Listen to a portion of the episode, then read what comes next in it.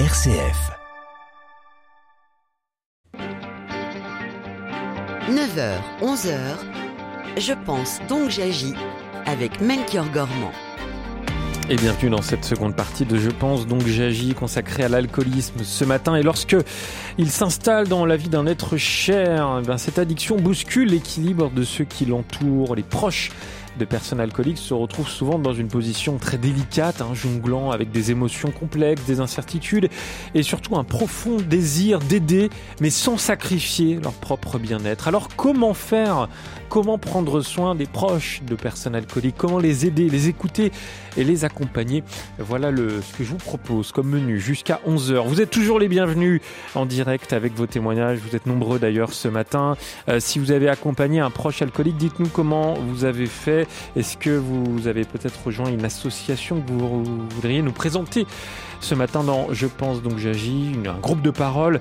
Bref, vous avez la parole, vous le savez, 04 72 38 20 23 pour venir à l'antenne, par mail également à l'adresse direct.rcf.fr ou euh, directement dans le groupe Facebook Je pense donc j'agis. Je pense donc j'agis 04 72 38 20 23.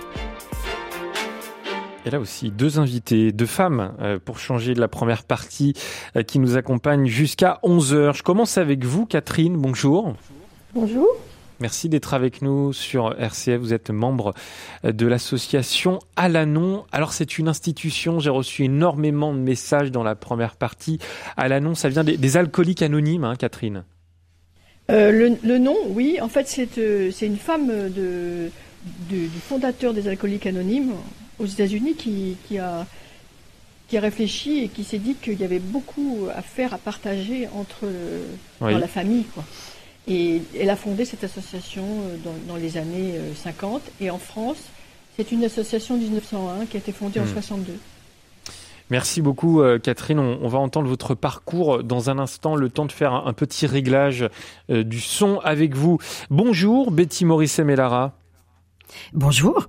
Merci d'être avec nous sur RCF et merci à l'équipe de Radio Fidélité à Nantes qui vous accueille en studio.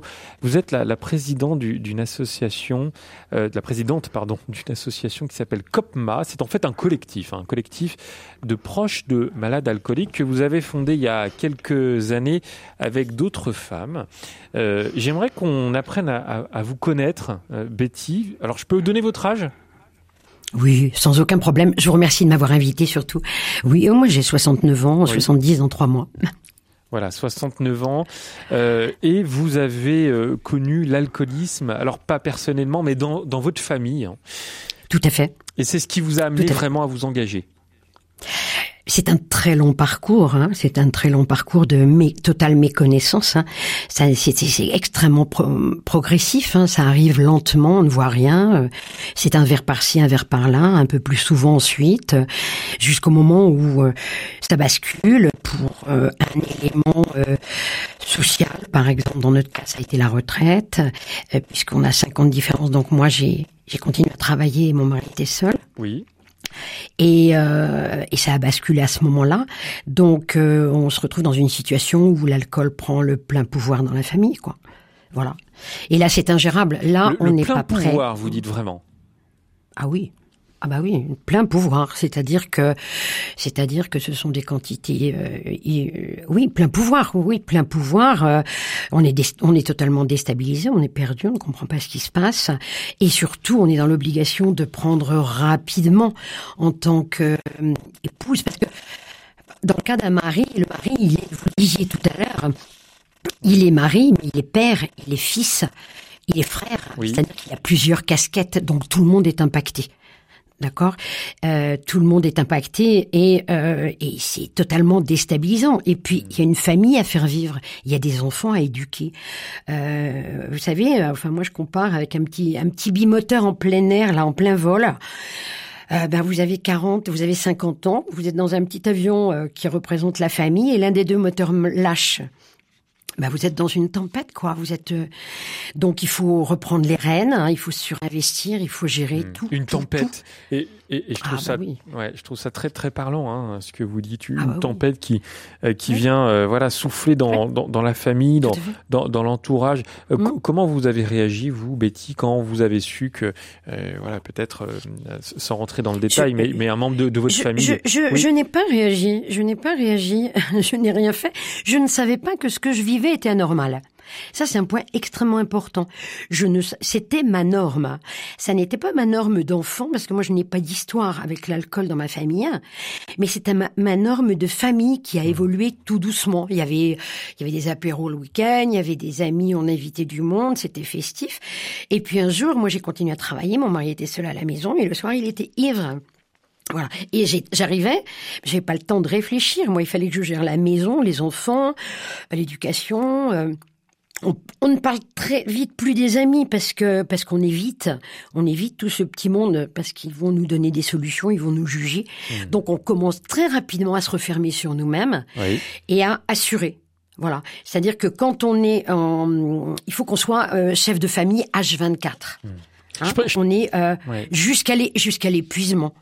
Moi, c'est ce qui, dans mon cas, c'est l'épuisement, euh, c'est l'épuisement qui m'a fait prendre conscience de mon état. Et à un moment donné, euh, j'ai coûté très cher à la société, et j'ai dit plus jamais. Voilà. Et c'est comme ça que, euh, parallèlement, pas, je veux pas vous m'arrêter parce que je peux être extrêmement oui, ah bah, je- prolixe. Euh, et, en même temps, professionnellement, euh, bah, j'ai découvert l'entourage Mmh. parce que sur le plan professionnel, j'avais une attention portée aux malades. Oui, parce que Et vous êtes médecin généraliste retraité maintenant, mais en tout, Tout cas, c'était c'était vraiment votre profession tout au long de votre vie. Tout à fait. Mm. Mm. Et donc, euh, moi, je, tout au long de ma, ma carrière, j'avais porté l'attention auprès du malade. L'entourage, mais je n'existait pas. Ouais. Et je voudrais rebondir sur ce, que, sur ce que disait Monsieur Bazin tout à l'heure. oui, Il a le dit docteur. Michael Bazin. Voilà. Il a dit, euh, j'ai pas tout écouté parce que je faisais la route, j'ai écouté la fin. L'entourage, c'est un problème très difficile, affectif, émotionnel. Bah non, pas que. Et puis ça, ça et il a dit, ça s'arrête là. Bah non, pas que quoi. Il faut découvrir, euh, et c'est pour ça qu'on va échanger pendant une heure. Il faut découvrir ce que vit l'intimité d'une famille. C'est- ce que nous allons faire jusqu'à 11h. Merci Betty Maurice et Mélara de nous accompagner. Catherine, on, on vous a retrouvé avec un, un son peut-être de, de meilleure qualité. Vous entendiez Betty à l'instant nous parler d'une véritable tempête qui arrive dans la famille quand l'alcoolisme est là. Est-ce que ça vous parle? Euh, oui, moi, ce qui me parle aussi, c'est le mot qu'elle a utilisé, le mot épuisement. Parce que moi, quand je suis, euh, après avoir vécu pendant, enfin, je- moi, je suis tombée amoureuse d'un alcoolique. Oui. Je ne savais pas qu'il était alcoolique. et On s'est installés ensemble, et c'est là que je me suis rendu compte, euh, petit, assez rapidement, euh, du problème que ça que ça posait. Et euh, assez rapidement, finalement, on est rentré dans une espèce de spirale euh, terrible qui était euh, que je, je me suis euh, proposé en, en sauveur. Enfin, je, je me suis dit bon, faut, c'est- je peux pas vivre avec euh, avec ce- cet alcool. Et, et aussi, elle a dit une chose que l'alcool a les pleins pouvoirs. Ça, c'est vrai. Mmh. L'alcool dirige euh, la vie, euh, la vie de la maison, la vie affective euh, complètement. En fonction de l'état dans lequel euh, l'alcoolique est, s'il est complètement bourré, s'il est moyennement bourré, s'il est en manque, euh, etc. Et donc ça, ça affecte son humeur énormément. Et, et du coup, moi, j'ai- j'ai- je vivais un peu euh, au deux. Mon humeur euh, se, se- suivait la sienne en fonction de son degré d'alcoolémie, quoi. Voilà. Il y a, il y a une espèce de. Ouais. C'est vrai que c'est un tsunami euh, total euh, l'alcool. C'est affreux. C'est c'est un- c'est une horreur. Hmm. Donc euh, très vite, je me suis instituée en sauveur. Je vais chercher des cures. Enfin, ça a été un, un parcours du combattant qui a duré euh, plusieurs années. Un parcours au quotidien en plus. Un parcours au quotidien avec euh, bah, donc euh, euh, des rechutes. euh, après, ce qui s'est passé, bon, à l'époque, je sais pas comment c'est maintenant, mais il y a une vingtaine d'années, moi je l'ai connu, j'avais 50 ans, maintenant j'en ai presque 70. Et euh, ils ont, il est ressorti des cures avec des médicaments qu'il a mélangés à l'alcool. Et là, c'est devenu vraiment terrible avec euh, eh ben, la nuit, réveil par les, par les, la police qui, qui me disait qu'il était dans le coma. Enfin, des séances, euh, aller le chercher à l'autre bout de la ville. Enfin, j'étais devenue son, son coach, son taxi, son infirmière. euh, Oui. j'étais plus moi-même. Je vivais dans l'obsession de l'alcool. Et puis très vite, il y a des travers euh, que j'ai eus, que tous les gens qui sont confrontés à, à l'alcool d'un proche ont, à savoir euh, bon la mésestime de soi énorme parce que j'avais très honte par rapport à mes enfants, par rapport euh, à moi-même aussi, de, d'accepter de, de, vivre dans, dans, dans cette, cet enfer-là. Je, je, je me reconnaissais plus moi-même. Il y a une perte de contrôle aussi de l'humeur, c'est-à-dire je devenais complètement euh, irascible et aussi euh, le stress énorme. Mmh. Quand on est réveillé au milieu de la nuit par la police et que on ne sait pas où il est et tout ça, la peur pour lui aussi, la peur, la peur qui se tue, qui la peur d'un proche, en fait. Voilà, c'est vraiment aussi. Voilà, c'est une peur énorme. Ce, que vous dites ce matin. J'aimerais qu'on accueille Jean. Jean, vous êtes à Fréjus. Bonjour. Oui, bonjour. Oui, vous m'entendez Oui, on vous entend. Désolé pour l'attente, mais il y a du monde ce matin. Oui, oui, mais je sais, c'est pas grave. il n'y a pas d'urgence. Bon, dites-moi, oui, je suis je m'appelle Jean et moi je suis un alcoolique. Oui. Un alcoolique qui a maintenant 17 ans d'abstinence et je rebondis tout à l'heure sur ce qui a été dit, une personne qui a dit que c'était un combat de toute une vie. Euh, je voudrais dire que c'est pas un combat, ça peut pas être un combat. Un combat, on le perd forcément, on ne gagne jamais. Donc, euh, enfin, pour moi, j'ai pas gagné. J'avais, j'avais arrêté de boire au bout de quatre ans, si vous voulez, quatre ans d'abstinence, et j'ai cru que je pouvais reboire normalement parce que je croyais d'avoir gagné la partie. Et en fait, j'ai rien gagné du tout. J'ai gagné sept ans de rechute, si vous voulez, simplement. Et au bout de sept ans, et maintenant, donc j'ai 17 ans d'abstinence, je voulais simplement dire donc on ne guérit pas de cette maladie. On a en sursis, on a un sursis quotidien. Nous, on fonctionne aux A avec 24 heures de sursis. Chaque fois, on repousse de 24 heures l'abstinence, si vous voulez. Et ce qui se passe, c'est que surtout, ce que je voudrais dire pour les nouveaux qui arrivent, qui peuvent arriver, s'ils ont désir d'arrêter de boire, parce que le plus important, c'est d'avoir envie d'arrêter de boire. Comme toute, toute, addiction, comme celui qui veut arrêter de fumer, s'il n'a pas envie d'arrêter de fumer, ça ne marchera jamais. Il peut faire ce qu'il veut. Donc s'il a envie d'arrêter de boire, l'obsession de l'alcool s'en va un jour ou l'autre. Alors ça peut demander huit jours, ça peut demander quelquefois une journée. La première réunion, souvent, on il y en a qui, ont la chance de, que, que, ça part tout de suite. D'autres, ça demande des mois, ça peut demander une année ou deux, on sait pas. Mais l'obsession s'en va. Hmm. Et cette obsession, si vous voulez, dès l'instant qu'elle s'en va, il n'y a plus de combat, il n'y a plus de problème d'alcool. Il faut simplement entretenir le fait qu'on soit alcoolique. Et moi, pour moi, l'entretien d'être alcoolique, mon entretien, c'est d'aller en réunion, de, de, faire participer à l'association qui s'appelle les alcooliques anonymes. Oui, à la euh, autrement, autrement, dit, je, suis allé aussi à la Croix d'Or, qui est une association qui fonctionne très bien d'ailleurs. Donc, euh, mais il ne faut pas rester seul. Celui qui reste seul, il s'en sort pratiquement jamais, pratiquement jamais. Il ne faut pas rester seul, il faut, il faut se faire aider. Voilà tout simplement. Merci beaucoup, Jean. Mais merci beaucoup vraiment euh, d'avoir témoigné, d'avoir parlé de votre vie de, de cette manière aussi. Betty Morisset Mellara, comment, comment vous l'entendez ce, ce, ce, témoignage? Euh, Je trouve ça fort quand Jean nous dit ce n'est pas un combat, euh, mais c'est plutôt une obsession mais il parle en tant que malade. Oui, absolument. Il n'est pas de l'entourage. Et, et, ça, effectivement, je pense qu'un malade, moi j'en discutais avec mon mari, j'ai l'impression que du lever au coucher, il pense aux stratégies, et ça je l'ai découvert en, en, discutant avec lui, aux stratégies qu'il va mettre en place, aux mensonges qu'il va mettre en place pour, pour savoir où il va la trouver, mmh. la bouteille, où il va la cacher, quand est-ce qu'il va pouvoir boire, tout ça. Euh, moi j'aimerais revenir à ce que disait Catherine tout à l'heure, parce que c'est l'entourage aujourd'hui euh, qui, euh, qui est important et, et je remercie Jean du, du témoignage qu'il a fait parce qu'il est très très fort. Oui. Mais elle a cité des mots, elle a cité des mots qui sont importants la honte, la perte de contrôle, le stress et la peur. Je voudrais en rajouter d'autres parce qu'ils font partie du listing. Hein. Monsieur Bazin disait euh, c'est affectif. C'est pas que ça, quoi. Donc il y a la culpabilité. Euh, la culpabilité, si boit, c'est que c'est de notre faute, c'est qu'on a, il y a quelque chose qu'on n'a pas fait correctement. Euh, il y a quelque chose qui on est passé à côté, donc il faut, comme elle le disait, il faut qu'on le sauve. Il y a le déni on est dans le déni. Hein euh, bah non, pourquoi il serait alcoolique Puis il boit pas tous les jours. Puis de temps en temps il s'arrête. Puis pas chez nous, s'il vous plaît, quoi. Puis le mensonge. Alors le mensonge là, c'est extraordinaire. On apprend à mentir très très vite. Le malade ment, nous on ment. On ment aux amis quand ils nous invitent pour annuler une invitation. On ment pour tout et n'importe quoi. On contrôle. Quand on, parce qu'on ne sait pas qu'il s'agit d'une maladie. Hmm. D'accord? Tant qu'on n'a pas pris, euh, on n'a pas pris conscience de la situation, et ça, on y reviendra dans les propositions après. On ne sait pas, donc on contrôle. On se dit qu'on va vider les bouteilles, on, le flic, on sent son haleine, enfin tout ça, ça sert à rien. D'accord? Euh, Catherine a très bien dit l'angoisse. je vais pas y revenir. Hein. Euh, moi, pendant des années, j'ai pris un quart de, de Lexomil, à peu près en voiture sur mon chemin de retour. Je m'arrêtais, je prenais un quart de Lexomil, je le laissais fondre, et ensuite je. C'est un anxiolytique, hein, euh, voilà. C'est un anxiolytique, oui. Dans notre dans notre groupe, les, les, les trois quarts des filles sont sous antidépresseurs. Hmm. D'accord?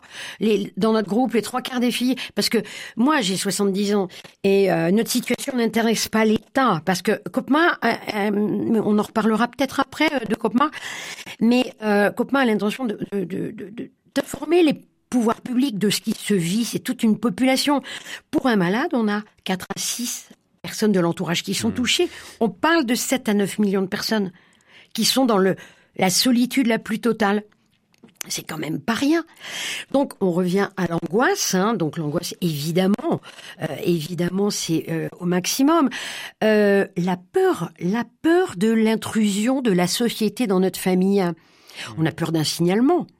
Le signalement, il peut se faire à l'école, il peut se faire. on a peur, on se dit que, on se dit que, à un moment donné, on sait que ça va exploser, mais on sait pas quand. Voilà. La question, c'est juste quand. Catherine, on, entendait euh, le, témoignage de Jean qui nous parlait, lui, de, de, ces réunions euh, aux alcooliques anonymes, euh, qui, qui, est vraiment à destination des, des personnes alcooliques, contrairement au, groupe Alanon, hein, dont vous faites partie, Catherine, qui est là réservé, on va dire, enfin réservé, c'est un grand mot, hein, mais, mais plutôt aux proches de personnes alcooliques, hein, pour bien faire la distinction. Oui, oui, le groupe Alanon, c'est un groupe d'entraide pour les familles alcooliques. Et la seule condition pour pour aller à l'annonce, c'est de, de, ressentir, euh, enfin, de, de, ressentir le besoin de hmm. d'avoir un proche qui, qui voit et d'être en souffrance, quoi.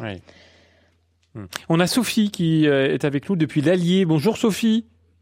Bonjour à tous et merci pour euh, ce, cette belle émission. Je suis donc moi-même abstinente de ce démon, l'alcool, depuis 13 ans. Et là, vous parliez justement de ces deux associations merveilleuses euh, qui ont contribué à, à, me rendre abstinente et non pas guérie, puisque, mhm. euh, enfin voilà, le problème de, de la dépendance, c'est que on aurait tendance dans l'abstinence de déplacer les dépendants sur d'autres choses.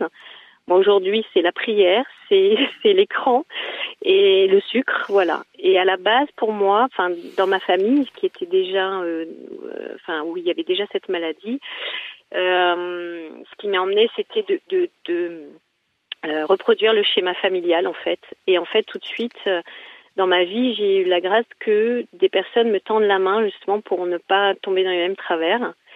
Et j'ai suivi donc le programme des alcooliques anonymes, mais auparavant, il a fallu que je déblaye le terrain de familial. Donc j'étais ah en Alanon en ah allant, mais en, étant dépendante, quoi. Et un jour, j'ai basculé effectivement dans cette horreur où c'est le l'alcool qui prend le, enfin, le, le, guide de ma vie parce que je suis en manque et c'est une maladie. Et euh, en fait, j'ai même fait donc euh, par la suite un DU d'alcoolologie, sauf que je ne suis ni médecin ni psychologue ni psychiatre. Voilà, je n'avais pas la formation, mais je suis quand même dans le domaine de la santé. Et quand bien même, moi, je suis côté chimie et je n'ai plus envie d'œuvrer dans ce système-là, la pharmacie, mais en même temps, par le biais de cette euh, réparation, parce que au fond, en fait, moi, ce qui m'a emmené à l'alcool, c'est la souffrance, c'est le manque d'amour, c'est euh, une vie très solitaire. Hmm. Et, et qu'est-ce qu'on fait? On, va combler, euh, on va chercher le produit qui va nous nous calmer, nous voilà. Alors il y a, il y a aussi tout ce qui est chimique, mais voilà, c'est un enfer sur terre. Et aujourd'hui, je suis heureuse. Et, et ce manque d'amour, je l'ai comblé en cherchant Dieu. Voilà, dans la prière. Et je prie souvent pour les gens qui sont dépendants. Et malheureusement, nous ne sommes pas autour sauveurs des autres. Le, le dépendant, il va aller toucher son fond, comme il est dit souvent dans les réunions alcooliques anonymes. Mais quand on est bien au fond, en fait, il n'y a, que Dieu qui vient sauver parce que, hmm. euh, voilà, enfin, c'est long, c'est très long. Et là aujourd'hui, justement, j'ai contacté euh, votre émission, enfin votre radio RCF, pour avoir des, de nouveau des contacts avec des assos, parce que je, je témoigne pas, en fait, dans ma vie, et je suis très malheureuse dans mon contexte actuel, où j'essaye de faire un passage, mais mmh. de, de, changement de vie. Mais je me dis, mais je demande à être au charbon, d'être euh, de servir, et ben voilà, j'ai envie moi aujourd'hui de de vous engager. Euh, de... engager, voilà. Merci Sophie. voilà, et surtout il faut mettre tous les garde-fous. mmh. médical, associatif, euh, changer euh, les contextes environnementaux, c'est-à-dire toutes les habitudes. Et tous les matins, il faut remettre ça au tapis. Et c'est un travail, euh, c'est un travail complémentaire, et, c'est vraiment ce qu'on dit dans la première partie, les, les, docteurs Bernard Basset et Michael Bazin sur l'accompagnement, bien sûr, des, des, des, proches, et puis surtout du, du corps médical, de, de la psychologie. C'est c'est très complémentaire. Catherine, on entendait Sophie qui nous disait que, alors, elle avait rejoint le, le, le les les alcooliques anonymes en, tant que personne euh, voilà, euh, malade par l'alcool, mais aussi à la base par un groupe à l'anon. Est-ce que c'est possible ça? Oui, euh, on peut avoir deux casquettes. on peut très bien être alcoolique et aussi codépendant. Souvent, mmh. on a eu un parent alcoolique ou il y a beaucoup d'anciens alcooliques aussi qui ont des enfants qui sont devenus alcooliques et qui sont confrontés à la violence de l'alcoolique en fait. Donc euh, on trouve aussi des, des, solutions. Je voudrais dire euh, quand même euh, euh en, Alanon. moi, j'ai quand je suis arrivée en Alanon, j'étais au bord de, de, me suicider tellement j'en avais marre. Mhm. J'ai imaginé que la seule solution, c'était pour en finir, c'était peut-être ça, c'était peut-être une bonne idée. Alors que j'avais des enfants, etc. J'étais arrivée à, à, un état de stress traumatique terrible. Et, et là, j'ai été vraiment accueillie. J'ai pleuré, j'ai énormément. Et j'ai été écoutée. Personne ne m'a conseillé ni jugé. Et euh, voilà, il y, a du silence, il y a du respect. Et, euh, et en même temps, personne. C'était, c'est pas un déversoir, c'est pas un endroit où on, on, on, se plaint. En fait, je veux dire, c'est, c'est un endroit où on quitte la chaise de la victime pour aller vers euh, vraiment une, une, une autonomie euh, émotionnelle, une autonomie affective et, euh, et le, vers, pour aller vers le détachement avec amour, c'est ce qui est prôné dans, dans, dans mmh. Alanon. Et euh, du coup, j'ai compris qui j'étais, j'ai compris euh, qu'est-ce que j'étais en train de faire avec mon sauvetage raté, comment comment j'étais devenue une victime à cause de ça, comment j'étais devenue un bourreau aussi, et j'ai compris que bah, que j'étais pas la cause de l'alcoolisme de mon compagnon, que je n'étais pas non plus la cure, que je pouvais pas, euh, que je pouvais rien changer à ça. C'était à lui de se prendre en main. Et au fur et à mesure que j'ai récupéré ma liberté par rapport à l'alcool, je lui en ai donné aussi, ce qui lui a permis euh, finalement de, de eh ben, au bout de neuf mois d'Alanon, lui, de son côté, hmm. il a fini, fini, par le poser le verre parce que c'était devenu trop inconfortable de boire parce que j'étais plus sa béquille, j'étais plus son infirmière, il pouvait plus compter sur moi là-dessus. Et il a pris ses responsabilités quand j'ai quand j'ai posé des limites. Et hmm. bon, on apprend beaucoup beaucoup de choses en Alanon. On apprend aussi à arrêter de se, se faire euh, martyriser. Enfin, je veux dire, c'est c'est c'est très important. Et euh, et voilà. Il y a, on a des outils à l'annonce, on a des réunions, voilà. on a on a des on, a, des numéros de téléphone. Moi, j'ai hmm. plein d'amis à qui je peux téléphoner quand j'ai une décision à prendre ou si je me sens abusée ou voilà. Et, et, euh, je donne aussi mon numéro. J'aide j'aide aussi des, des, amis qui arrivent. On a aussi des textes. Hmm qui nous qui nous permettent de premièrement au début de sortir la tête de l'eau, de récupérer sa dignité et de commencer à se réoccuper de soi. Et, et, ensuite, petit à petit, d'apprendre à, à, vivre différemment et, et, avoir surtout une relation différente à l'autre hmm. et arrêter de l'essayer de le contrôler, parce qu'on Bon, moi j'ai pris des habitudes de contrôle. Forcément, quand quelqu'un boit, on, se met, on compte les bouteilles, on, on, fait attention à la laine, comme a dit ma, ma, euh, ma camarade tout à l'heure. Voilà. Donc, euh, et tout ça, ces comportements-là qui sont complètement toxiques, euh, et eh ben moi j'ai appris à les, à les lâcher et à lâcher prise sur plein de choses. Betty, euh, Maurice Mellara, euh, comment vous réagissez à ce que vous avez entendu et de la part de Sophie et de la part de Catherine à l'instant? Oui. Ah ben oui, évidemment. Euh, merci Catherine de parler aussi euh, librement euh, de, ce que l'on vit à l'intérieur de la famille. Moi, j'aimerais rebondir sur ce que vous avez dit tout à l'heure, qui était la maltraitance, parce qu'on devient les bourreaux aussi. C'est-à-dire qu'on subit, lorsque le malade est, en crise, hein, on subit des, humiliations qui sont banales du quotidien, des insultes, hein, pétasse, des insultes, des, des, des coups de poing sur la table, des choses banales pour lesquelles on ne peut pas partir.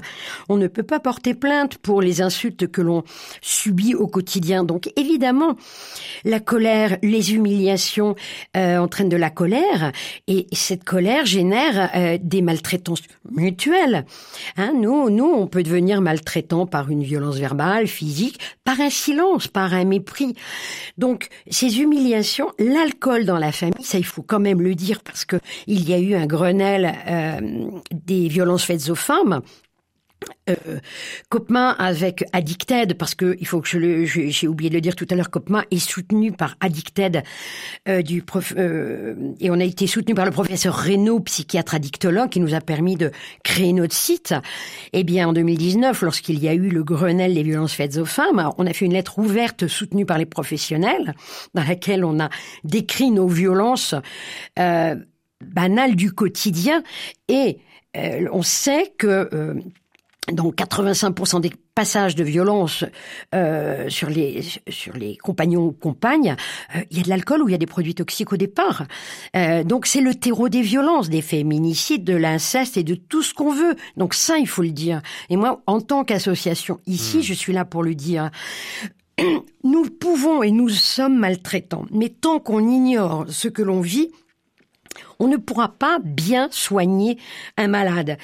Euh, et ça, on va peut-être passer après sur la notion de de, de, de, prise en charge. Oui. Mais il est, il est prioritaire. Donc là, voilà. Donc moi, je voulais redire des petites Alors, choses. J'aimerais juste qu'on accueille avant Christelle, parce que vous savez, il y a, il y a vraiment beaucoup d'appels ce matin. Et il faut vraiment qu'on puisse entendre tout le monde. Christelle, bonjour. Bonjour. Vous êtes, euh, vous êtes où? Ben, Je sais plus. Moi, je suis de Nancy. Eh ben voilà. voilà. Eh ben on vous écoute. Alors, moi, je voulais apporter à la fois un témoignage et des éléments sur le lien entre la maladie psychique, les maladies psychiques et les comportements euh, addictifs, alcool et autres. Excusez-moi. Oui. Alors, je suis moi-même touchée par la maladie psychique, mais pas par l'alcool. Mais l'addiction fait partie des comorbidités, des troubles bipolaires, par exemple. Alors, combien y a-t-il, c'est une question que je pose, hein, de personnes alcooliques qui n'arrivent pas à se soigner, qui finalement ont des troubles psychiques derrière, qui n'ont jamais été identifiés ni soignés? Parce que l'alcool est un moyen de, à la fois de masquer et de et de prendre de la distance, enfin, par rapport aux émotions difficiles. Si en fait on n'a pas soigné le mal, je dirais à sa racine, comment peut-on guérir de l'alcool, quoi, qui est en soi aussi une maladie? Alors à un moment donné, voilà, c'est j'avais envie d'évoquer ça. Alors pour ma part, j'ai fait partie et je connais le groupe France Dépression. Alors ici, c'est France Dépression Lorraine. Et dans le groupe France, France Dépression, qui est un lieu d'accueil et de parole, il y a à la fois des gens qui sont concernés par la maladie psychique et par l'alcoolisme, par l'alcoolisme euh, et la dépression, etc. Et en fait, il va y avoir une entraide un peu comme, euh, euh, comme aux alcooliques anonymes, mais un peu différente parce que justement, on va prendre en compte toutes les, enfin tout le tout le panel en fait euh, mmh. possible, euh, voilà. Et euh, voilà, parce qu'en fait, nombre de fois on dit mais voilà la personne n'arrive pas à guérir. Mais ce que j'entends tout à fait, c'est effectivement une maladie. Ça reste une fragilité, une plaie au niveau du cerveau, comme le disait tout à l'heure euh, votre intervenant. Oui. Mais en même temps, ouais. il y a peut-être des moyens aussi de guérir en, en allant se faire, euh, enfin moi je suis passée par un centre expert, en allant aussi chercher peut-être des diagnostics dans ce sens-là, mmh. ce qui ne s'est jamais beaucoup fait jusqu'à présent. Quoi. Voilà. Merci, eh bien, c'est là aussi c'est très intéressant Christelle et je vous remercie beaucoup de d'avoir posé euh, ce, ce, ce, cette remarque. Euh, on va marquer une petite pause, mais je vous rappelle que vous pouvez réagir tout comme Jean, Sophie et Christelle euh, si vous avez un, accompagné un, un proche de un proche alcoolique, pardon. Venez nous dire comment vous avez fait est-ce que vous avez été accompagné par euh, une association, un groupe de parole Dites-nous comment vous avez vécu également cette, cette situation. On vous attend au, au 04 72 38 20 23 pour venir à l'antenne. Profitez de cette petite pause d'ailleurs pour, pour nous appeler. Vous pouvez également euh, nous laisser vos mails à l'adresse direct.rcf.fr ou dans le groupe Facebook. Je pense donc j'agis. On continue dans un instant avec Betty Maurice Melara de euh, l'association COPMA collectif proche de malades alcooliques, et puis Catherine de l'association Alanon. À tout de suite. Je pense, donc j'agis. Avec Melchior Gormand, une émission de RCF en codiffusion avec Radio Notre-Dame.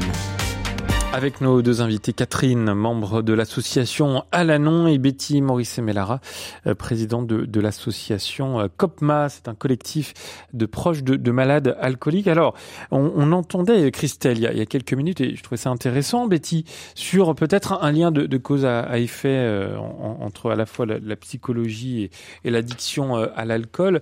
vous, quel est votre regard en tant que médecin aussi hein, sur ce sujet? Ah, mais c'est effectivement une pathologie très complexe.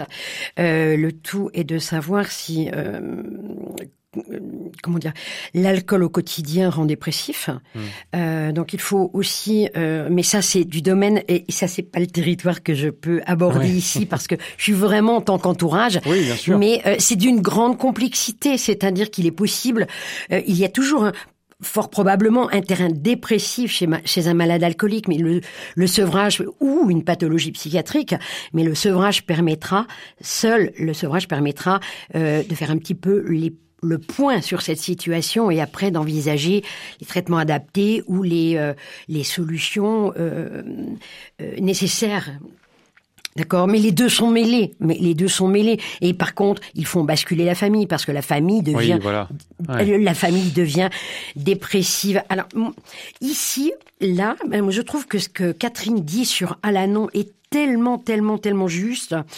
Euh, nous, Copma et J'observe que c'est tellement secret. Vous savez, regardez, nous sommes à une demi-heure d'émission. Il n'y a pas eu encore un appel de proches et d'entourage. Euh, nous avons des malades qui comprennent bien, ils se sont fait soigner. Et c'est euh, important de les entendre aussi. Et voilà, et voilà. Donc il faut qu'ils apprennent, il faut qu'ils sachent qu'il s'agit d'une maladie. Il faut que l'État leur dise, le ministère de la Santé leur dise, c'est une maladie, sortez de la honte, vous n'êtes pas coupable, vous n'êtes pas responsable, et parlez, parlez à des professionnels. Ne parlez pas à votre euh, copine, cousine, mère. Les conseils qu'on va nous donner, c'est oh bah je te l'avais bien dit, mais tu vois bien qu'il picole. Voilà, on n'a pas besoin d'entendre ça. On a besoin d'entendre des choses qui vont nous aider à avancer.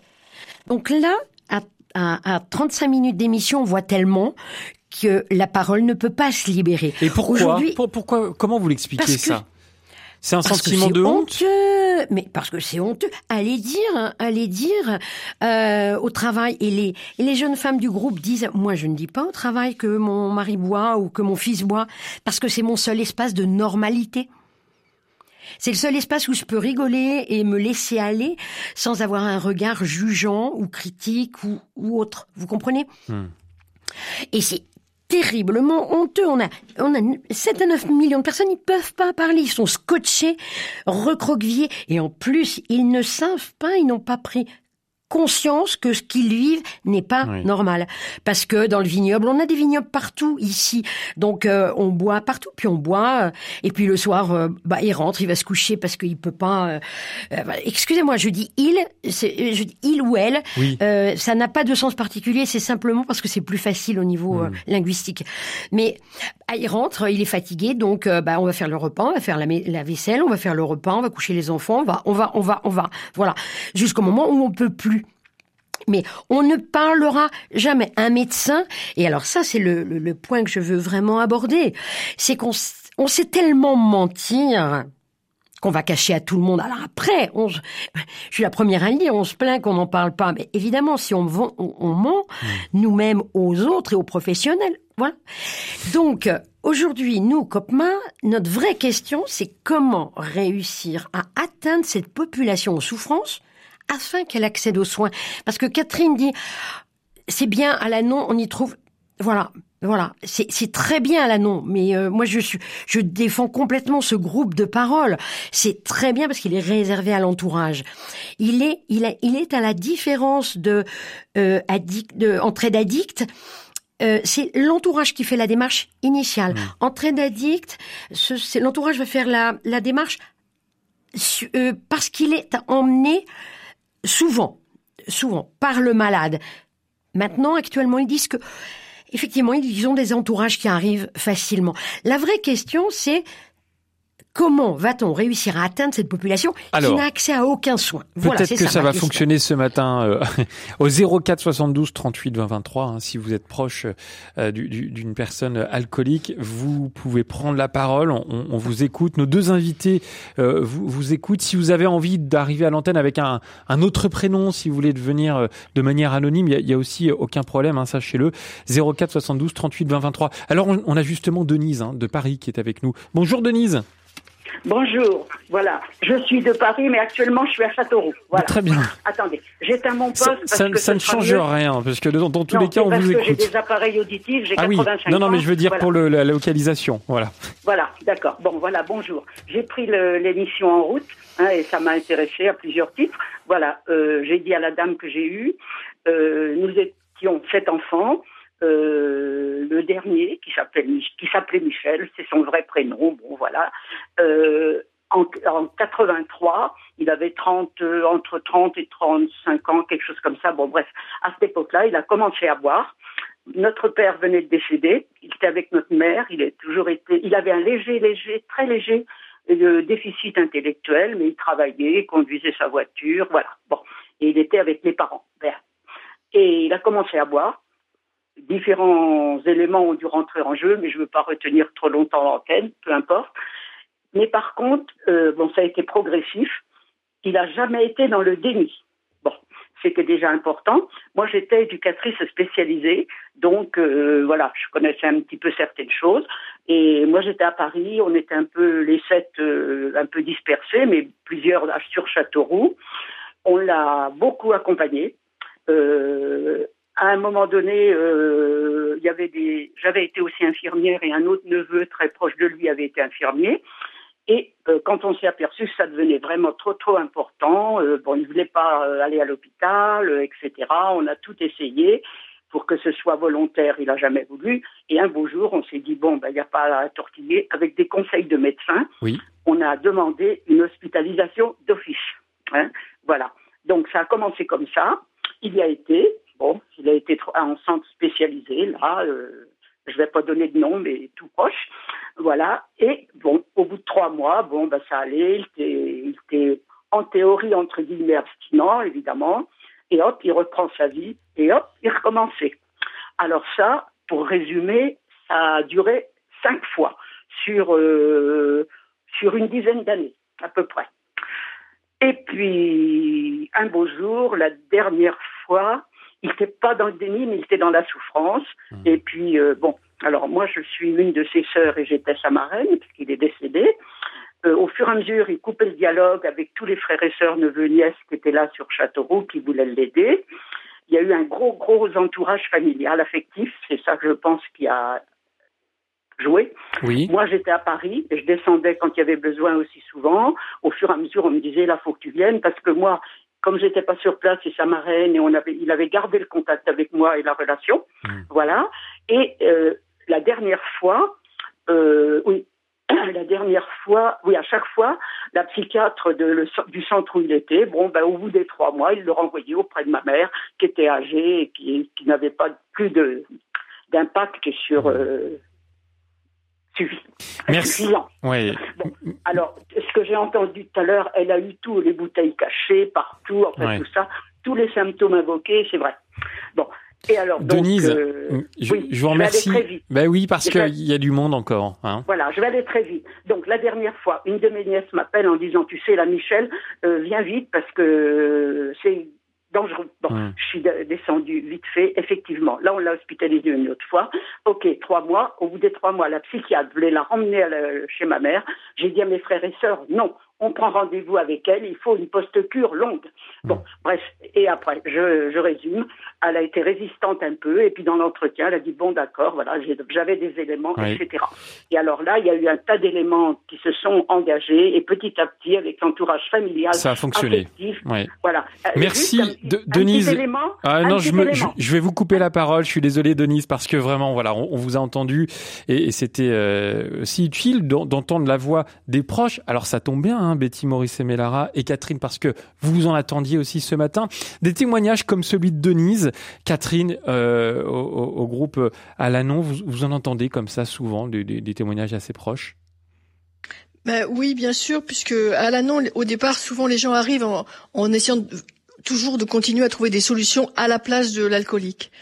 Et à la nombre, euh, ils comprennent en fait qu'ils doivent d'abord trouver une solution pour eux-mêmes, pour cesser d'être dans le stress, pour euh, cesser d'être dans l'isolement et pour euh, voilà pour reprendre leur vie en main, qui souvent est un désastre total. Donc ils comprennent des choses qui sont pas la cause de, de l'alcoolisme et qu'ils n'ont pas la main en fait. Et le fait de déposer ce fardeau de déposer cette responsabilité par rapport à, l'alcoolique, c'est un soulagement incroyable. Ça s'appelle la première étape parce qu'on travaille sur, les, hmm. sur des étapes comme les alcooliques anonymes. Et première étape, c'est je suis impuissante devant l'alcool et je suis impuissante en général de, devant le comportement de quelqu'un d'autre en fait. Et la seule chose que j'ai à faire, c'est c'est c'est de m'occuper de moi et de, de m'occuper d'être euh, ben, d'être digne et aussi d'être euh, correct au niveau relationnel, de pas de, de pas être un bourreau quoi. Voilà. Donc euh, effectivement, les gens, ils arrivent, ils sont souvent, euh, bon, beaucoup, même très détruits, euh, très très en déprime, et, ils, reprennent. C'est une bouffée d'oxygène la, réunion à l'annonce. C'est pas seulement un groupe de parole, c'est quand même un endroit où on apprend mmh. vraiment des choses, des choses sur soi. Moi, je j'ai pris conscience de mes émotions, par exemple. J'étais tellement préoccupée par l'autre que j'avais jamais vraiment eu le temps de me pencher sur ce que je ressentais moi. Et donc, euh, ça commence par moi, c'est un slogan à l'annonce, c'est-à-dire aller voir chez soi qu'est-ce qui se passe, pourquoi on accepte des situations comme ça, qu'est-ce qui a fait que j'ai accepté d'être maltraité, par exemple. Hmm. Et que ça, une fois que je l'ai compris, c'était plus possible de me maltraiter et de me laisser maltraiter par qui que ce soit. J'ai appris à dire non, j'ai appris énormément de choses de ma vie qui m'ont servi aussi dans d'autres domaines que ma relation avec, euh, avec mon compagnon. Ça hmm. m'a servi dans ma, avec mes enfants, ça m'a servi dans mon travail. On va écouter de, la musique tout de suite dans, Je pense donc j'agis. Ça va nous, permettre de, respirer un peu. On, accueillera Geneviève et Louise dans quelques minutes au 04 72 38 23. S'il vous plaît, ne faites pas trop long quand vous venez à l'antenne. Hein. Il en faut, euh, il faut vraiment qu'on puisse écouter euh, tout le monde, surtout sur un sujet aussi euh, sensible. Voici Declan McKenna, un peu de joie, on en a besoin, et puis la joie se partage, je le rappelle, sur RCF, cette circonstance.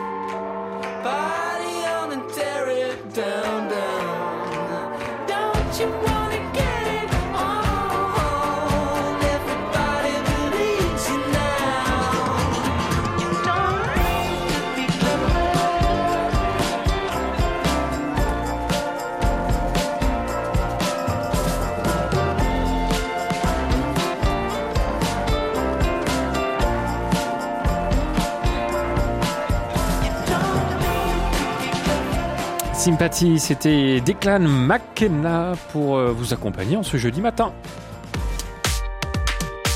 Je pense, donc j'agis. Avec Melchior Gormand, une émission de RCF en codiffusion avec Radio Notre-Dame. Avec toujours, ça n'a pas changé, Catherine. Catherine, vous êtes membre de l'association Alanon et Betty Maurice Melara, présidente de l'association COPMA. C'est un collectif de proches de malades alcooliques. Bonjour Geneviève. Geneviève, est-ce que vous êtes là? Bon, bah Geneviève n'est pas là. Peut-être Louise. Est-ce que vous êtes là, Louise? Louise? Oui, je suis là. Bonjour. Je suis là. Je m'éloigne de, du. De, ah, voilà. il faut couper la radio, en effet, derrière, sinon, euh, voilà, ça fonctionne Bonjour. pas. Bonjour, on vous écoute? Oui, voilà. Bon, je, je, je, je téléphone jamais, mais j'ai une. Je suis une maman d'une d'une alcoolique, on fait, on dit ancienne. Elle s'est arrêtée il y a trois ans. Euh, ce que je voulais dire, c'est que c'était très très difficile, mais pour elle, elle a arrêté du jour au lendemain. Je veux être brève, alors je dis voilà. Mm. Euh, elle s'est arrêtée du jour au lendemain il y a trois ans, et en se levant le matin, elle a dit je ne boirai plus. Et pourtant, Dieu sait comme elle était vraiment atteinte. Et elle me dit, parce qu'on en parle quand même aujourd'hui, parce qu'elle voit autour d'elle ben, les alcooliques, comment ils sont. Hein, et euh, elle me dit, euh, la pire des choses qui, qui, qui- que j'entends, enfin, qui soit, c'est qu'on dise à un alcoolique, arrête de boire. Euh, ne bois pas, ne fais pas ci, fais comme ça, etc. Elle dit parce que plus on entend ça, plus on a envie de boire. Elle dit ça, je ne peux pas l'expliquer. Pourquoi hein? Et euh, si j'ai arrêté, c'est parce que du jour au lendemain, euh, ben voilà, un le matin, levée, elle voulait plus boire. Donc j'ai été accompagnée parce que on devait faire une thérapie familiale, mais j'étais la seule à, à jouer, à, à suivre ce mouvement. Enfin Oui. voilà. Mais euh, ça m'a beaucoup aidé à comprendre cette maladie, à comprendre ces malades, parce que c'est une vraie maladie. On le disait à ses enfants, je le disais, maman est malade, il faut l'aider. Et euh, donc euh, voilà, c'est une et euh, ce que je voulais dire, c'est qu'aujourd'hui, bon, et puis elle a toujours, je me dis, euh, est-ce que ça va pas recommencer? Je suis Mm. toujours anxieuse, inquiète. Vous savez, une maman, c'est. Mais Oui. euh, et euh, est-ce que mais elle a eu la joie, elle a fêté les un an de sa petite fille. Ouais. Et, et euh, on entend, euh, Louise, hein, la famille qui est, qui est très importante. Merci beaucoup pour, pour votre appel. Betty Morisset Mellara, c'est c'est touchant hein, d'entendre le, le témoignage d'une maman qui, qui doit prendre soin de, de sa fille, qui est, qui est confrontée à ce genre de, de situation. Ah mais tout à fait, tout à fait. Elle le fait avec beaucoup d'amour. Euh, elle, elle le fait avec beaucoup d'amour et d'attention, mais en même temps, elle reste positive. Mais derrière, il y a certainement, il y a de la douleur, il y a des choses dont elle ne nous parle pas là. Je voulais rebondir sur le le témoignage de cette femme qui avait sept frères et sœurs et le plus jeune buvait. Je voulais euh, était malade alcoolique et est décédé. Je voulais euh, préciser ce point extrêmement important, c'est qu'il faut soigner l'entourage. On ne soignera bien le malade que lorsque l'on prendra l'entourage en main. Alors en main c'est pas le mot, mais quand on on l'écoutera, quand on le quand on l'entendra et quand on sera en, en, en compréhension avec ce que vit l'entourage, d'accord? Parce qu'il n'est pas possible de laisser revenir un malade qui a, lui, récupéré, qui a fait une post-cure d'un mois, deux mois, trois mois, qui a bien bossé sur son histoire, et le faire réintégrer une famille qui, elle, n'a pas bougé, qui est figée dans sa rancœur, dans sa colère, dans le « ah ouais, mais de toute façon, il va rechuter, de toute façon, c'est pas fini, euh, c'est toujours un alcoolo ». Vous voyez, il y a, il y, a, un franc décalage. Tant que ce décalage n'est pas euh, résolu et que l'on n'a pas, il n'a pas été décidé de prendre l'âme, l'entourage vraiment en soin, euh, eh bien, ça sera encore voué longtemps à l'échec. Donc on peut accélérer les choses et on peut aller plus vite. Ça c'est la première chose. La deuxième chose, c'est quand on est épuisé, qu'on hospitalise un, un malade en crise et que on voudrait souffler parce que les familles soufflent tout le Oui. temps quand les malades sont en cure. Euh, eh bien sachez que le lendemain matin il revient à la maison, même si nous on est à la ramasse. hein. Euh, donc de l'hôpital on n'écoute rien et on a on a besoin de rien. Je voudrais terminer sur un dernier point parce que en tant qu'association, je veux le dire, il y a les TCSLA. Je vais vous expliquer troubles TCTSL, oui. TCSLA, troubles cognitifs, cognitifs sévères liés à l'alcoolisme. Bien.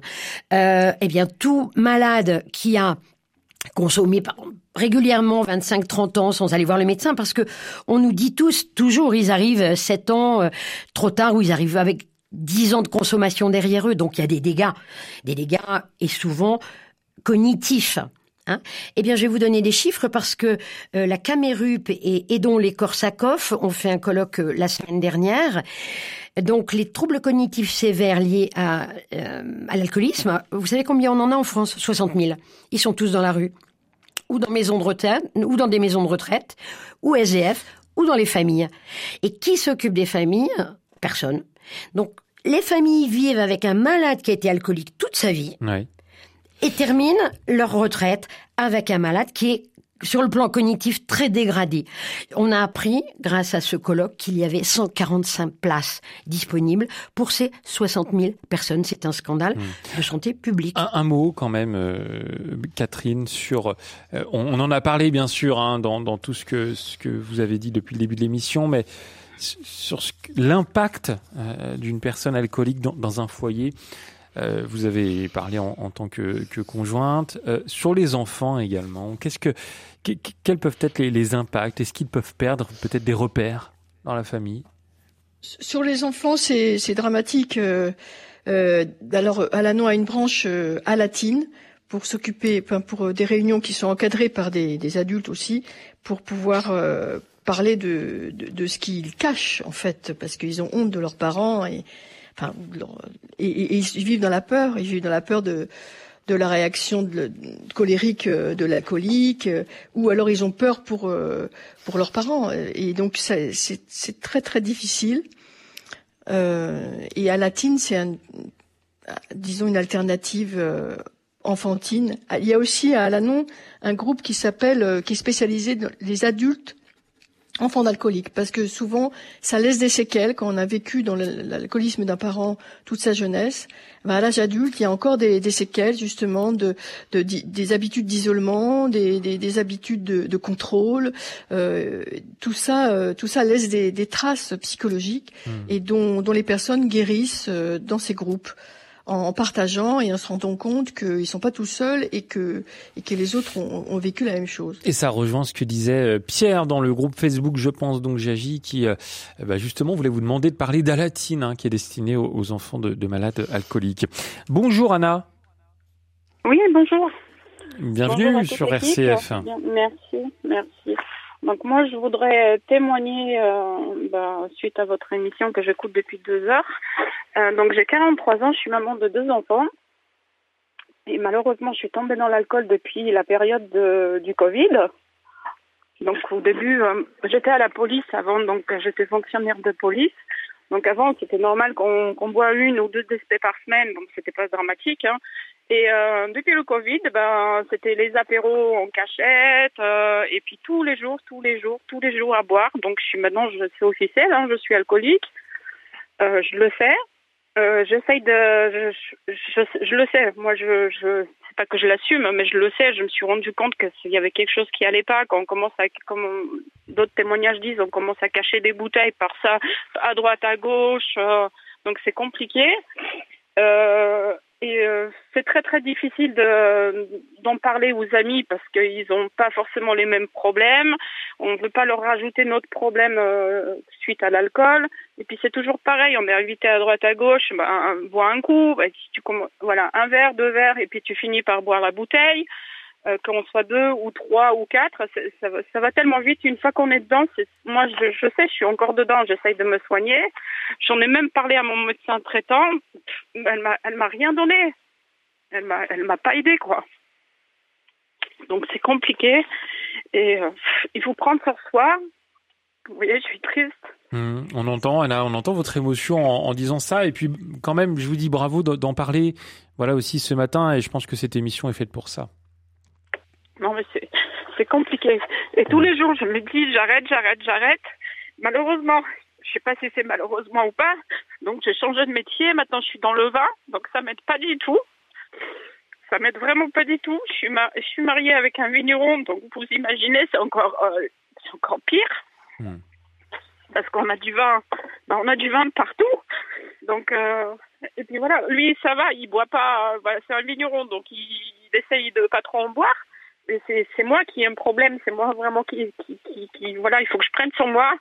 Il faut vraiment que je, je me motive pour euh, sortir de là, comme il y avait un monsieur qui disait que la vélo, il faut que ça vienne de nous en fait. Et c'est vrai, c'est la vérité, parce qu'il y a des fois où j'arrête de boire pendant un mois et il suffit juste qu'on ait invité quelque part on me propose du blanc, et ben c'est fini pour moi. Je sais que c'est parti. Je sais que le lendemain, je vais euh, reboire, reboire, reboire, reboire, reboire sans m'arrêter quoi. Hmm.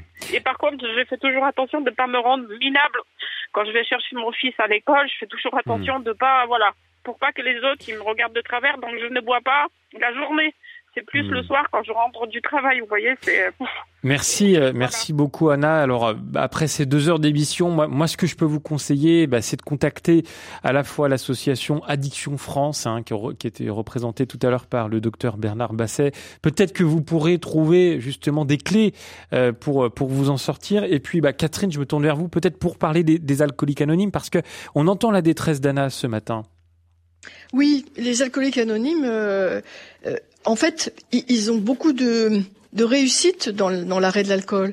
Parce que, par exemple, euh, euh quand un alcoolique a envie de boire, ben, il téléphone à un camarade euh, qui est au A et il lui parle de cette envie de boire et l'envie de boire passe.